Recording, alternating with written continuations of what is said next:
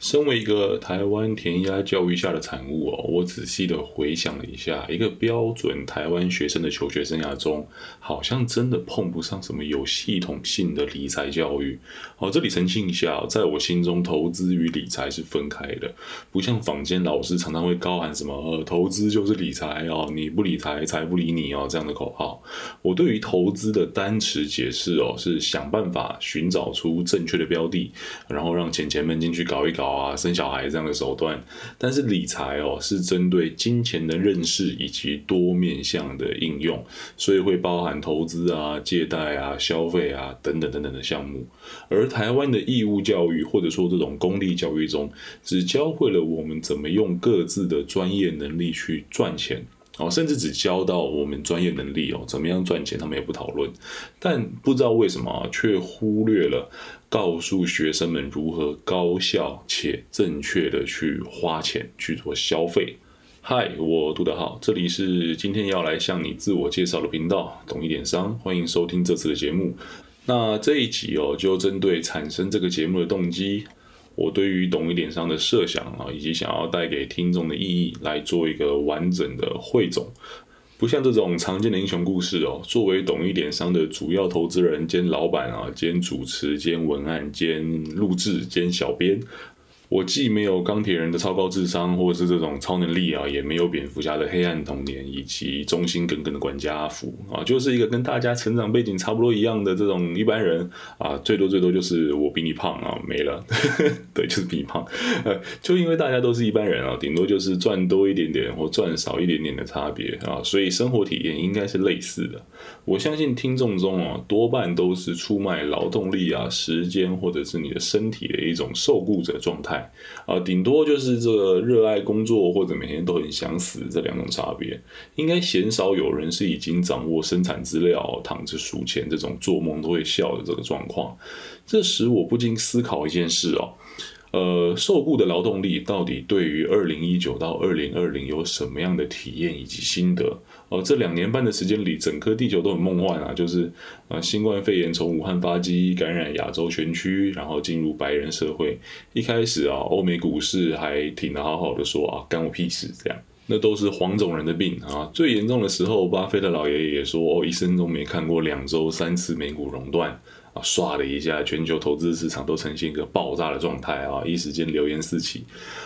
好比说什么新冠肺炎堪比雷曼兄弟啊，全球经济暂停啊，财富重分配的机会到来了啊，还有人说什么我要等到跌掉一半之后再去抄底啊，什么狗屁都冒出来了。说实话，结果以台股而言啊，跌了三分之一就停了，然后就刷刷刷刷刷刷暴力反打啊，涨了大概有谷底的这个两倍左右。那当投资市场在坐着云霄飞车冲上冲下时，平凡的台湾百姓啊，却翘首以盼五倍券，或者说美国人在期待这种现金纾困，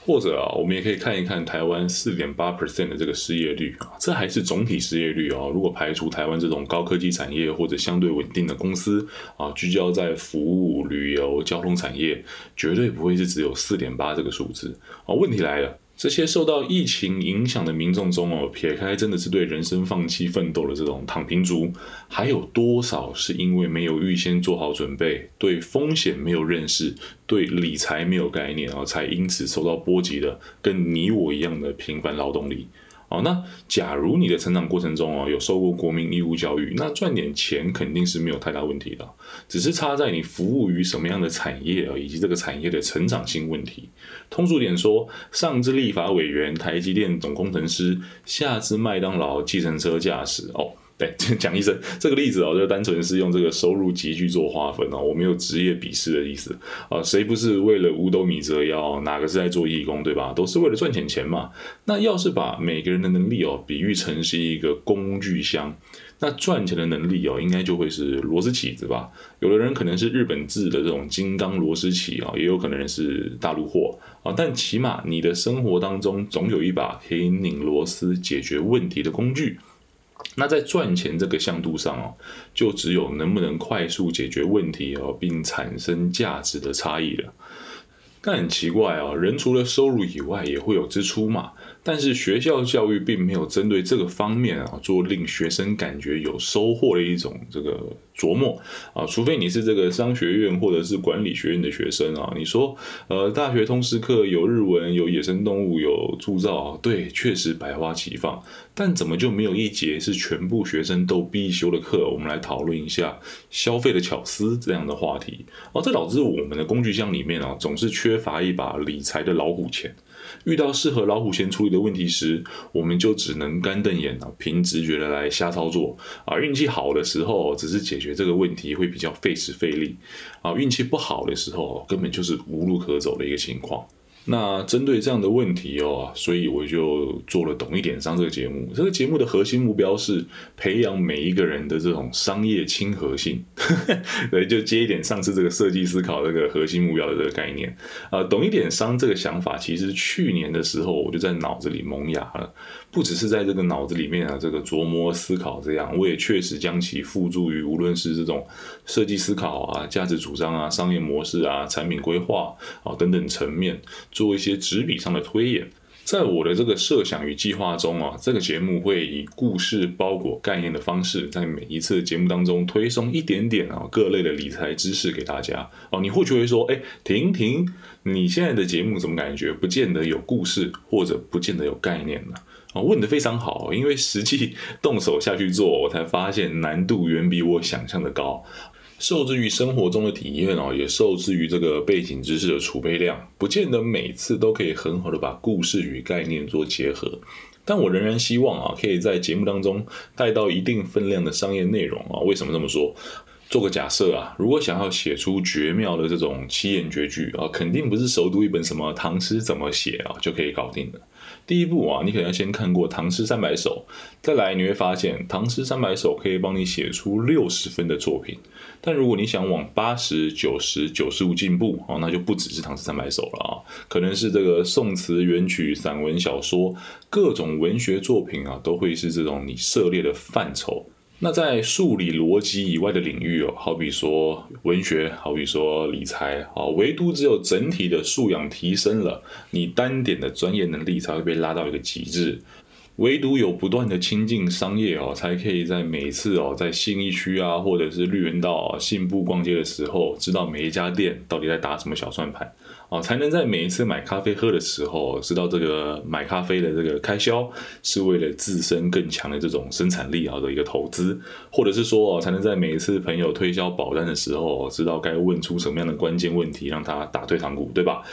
或许你工具箱中哦装的不用是什么大力油压钳啊，但只要一把小小的老虎钳，你就能改变看问题的角度啊。另外想提一嘴，在动机有提到啊，这个投资这两个字，除了想跟投资型节目做出差异以外啊，大家千万不能忘记，这两年是一个基因突变的多头年啊，而且肯定不只是一个头，是九头蛇那种超多头啊。在投资有获利的情况下，自然而然民众啊或者说听众就会源源不。不断的涌入投资相关的频道，但呃，这个二零二一啊，今年这个五六七八月这一段震荡，肯定也是劝退了许多人啊。如果你是头部的前二十趴，像是前辈股癌哦，或者是有钱可以烧上一大段时间啊，有自带名声的，好比说吴淡如姐啊这样子，那还好，这没什么关系。但如果投资不再可以轻松的赚到钱啊，股票或者说虚拟币不再是显学，那相关的无论是 YouTube 或者说 Podcast，应该会死伤惨重。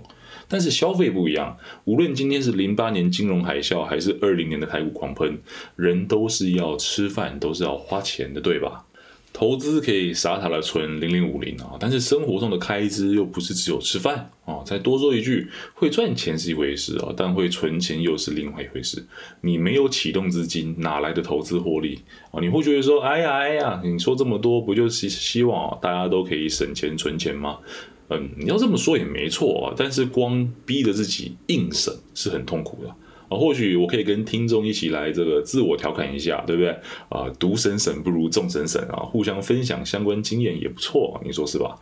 因此啊，如果说到这个节目能够带给你什么，我想啊，应该会是投资以外的各种理财的概念。大家都知道，资讯差可以造成利益差。如果是什么植物等级啊、生产机密啊这种天然产生的也就算了，但现在我们常常可以看到人为的、刻意的这种资讯差出现在生活当中。或许它很大很重啊，像是这种恒大啊，或是以及台湾房市这样这种跨度范围比较巨大的议题啊，也可能很小很轻，好比说那个嗯，Two Girls 和火风衣啊是谁我就不说了哈，其实就是一个这个大陆贴牌货啊，只是一昧的在用这个明星打知名度啊，是一个完成度很低的品牌策略。无论是这种大的议题还是小日常啊，我都希望能与你一起再去思考以及审视其中的商业模式啊。希望懂一点商可以走出不同于股癌的投资，或者说商业周刊的产业啊这些的以外的独特的风格。这个风格会是更贴近日常话题的啊，更与你一般消费相关的啊，更可以拿来像我们这样嘴炮的面相啊。那另外向大家道声歉啊，十月这个工作量陡增啊，大几率我是无法维持原本一周两期的这个更新频率，希望你可以等我回来。好害羞，这次讲的这样掏心掏肺。好，那来个结尾，懂一点商在 Podcast、Spotify、YouTube 上皆有上传啊，FB 有同名的粉丝专业。你如果有想跟我互动的话，可以挑个自己喜欢的平台。你的互动不只是我的鼓励啊，也可以让我有机会针对你所好奇的主题来制作节目内容。那大概是这样啦，我们下一期见，拜。